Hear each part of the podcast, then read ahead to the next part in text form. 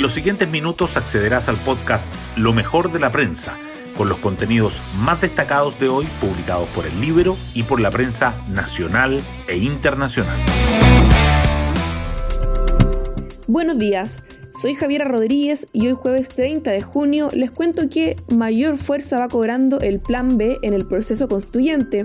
Es lo que se desprende de las palabras del presidente Boric y que hoy recoge la prensa. El día después del plebiscito voy a contribuir sea cual sea el resultado para unir a los chilenos y chilenas y si es necesario llevar adelante un proceso de reformas, no les quepa duda que voy a estar disponible para aquello. Todo esto a días de que la convención entregue la propuesta de la nueva constitución y el mandatario convoque al plebiscito del 4 de septiembre. Donde el gobierno tuvo más certezas fue en el Congreso, que ayer aprobó prorrogar el estado de emergencia en la macro zona sur, aunque las críticas por ser acotado se mantienen. Las portadas del día. La reforma tributaria del gobierno de Boric comienza a sobresalir en las primeras páginas en la víspera de su presentación ante el Congreso. La tercera titula que la iniciativa creará dos tramos para impuesto a la riqueza y nueva tasa máxima para las personas sobre 42%. Diario Financiero abre con reforma su impuesto a rentas desde 4 millones al mes y toca extensiones al sector financiero. Y el Mercurio informa, en titular secundario, que los tramos del impuesto a altos patrimonios tendrán tasas del 1% y 2%. Las noticias vinculadas con el proceso constituyente son tema de apertura para el Mercurio, que destaca que el presidente Boric afirma que el futuro del programa del gobierno no depende del plebiscito y se distancia de los dichos del ministro Jackson. La tercera, en tanto, resalta que el zigzagueo del mandatario para el plebiscito de salida desordena el oficialismo y que el PS alista acto para reforzar el apruebo a puertas del cierre de la convención. El nuevo récord del dólar ante el peso chileno igualmente sobresale en las portadas. El Mercurio dice que la moneda estadounidense suma alza de más de 100 pesos en el último mes. La tercera agrega que el Banco Central defiende su no intervención cambiaria. Y Diario Financiero señala cómo afectará un tipo de cambio sobre 900 pesos a las firmas con mayor exposición a esta moneda. Los diarios también coinciden en llevar en primera plana la cumbre de la Organización del Tratado de Atlántico Norte.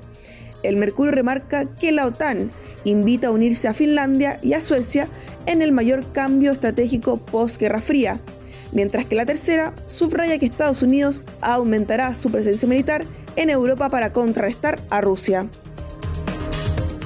El Mercurio destaca además que el Congreso extiende el estado de excepción en el sur con críticas a que la medida continúe de modo acotado. Las autoridades realizan primer cónclave contra el crimen organizado para enfrentar a grupos armados y robo de madera y un encuentro en el mundo del metaverso. La tercera resalta que la situación sanitaria al inicio de las vacaciones se mantiene crítica.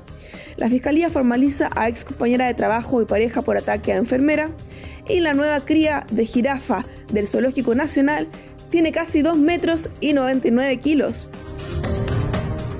Y el Libero destaca los nexos con Fernando Atria de la asesora del gobierno que graba videos para la prueba. Hoy destacamos de la prensa. Boric afirma que el destino del programa gubernamental no depende del plebiscito y se distancia de los dichos de Jackson.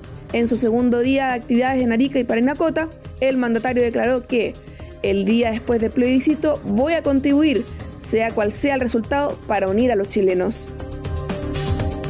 Reforma tributaria incluirá dos tramos para impuesto a la riqueza y mantendrá sistema integrado para pymes.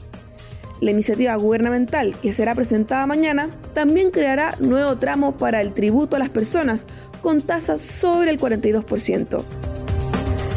Dólar retoma las alzas frente al peso chileno y alcanza un nuevo máximo histórico de 925 pesos el efecto de las ventas de divisas realizadas por el Ministerio de Hacienda se diluyó en medio de los temores a recesión en los mercados globales, lo que golpeó al cobre e impulsó al dólar.